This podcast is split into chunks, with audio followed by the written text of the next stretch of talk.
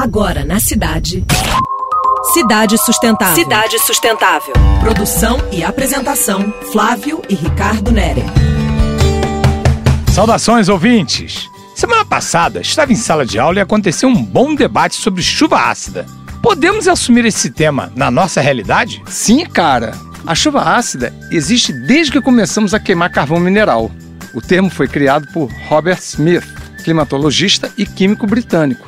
Observou-se e analisou-se que as precipitações e formações de neblinas e nuvens e neve tinham ácidos presentes, derivados da queima de combustíveis fósseis e misturados no ambiente úmido da atmosfera. Tô ligado. Decorrência da Revolução Industrial que começou na Inglaterra e não parou mais. Lá em Londres, no final dos anos 80, era sabido que o rush do final do dia provocava chuva ácida nos lagos e florestas suecos. Bem lembrado, essa combinação dos ácidos com água nas nuvens, ao cair pela chuva ou nevasca, vem com tudo e prejudica o solo e as águas pela acidez, mas também provoca alterações nas florestas e até mesmo no patrimônio arquitetônico. Por exemplo, monumentos e estátuas uruguaias foram investigados e explicada a causa na chuva ácida.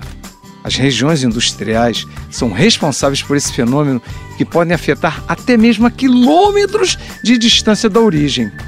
Esse problema já foi mais sério, mas ainda é presente nas megacidades e zonas industriais brasileiras. Pois é, o caminho da reforma energética é inevitável para garantirmos a segurança dos ecossistemas, a proteção das águas e da saúde humana. Mais pesquisa e conhecimento. Você acabou de ouvir Cidade Sustentável. Sua dose semanal de sustentabilidade.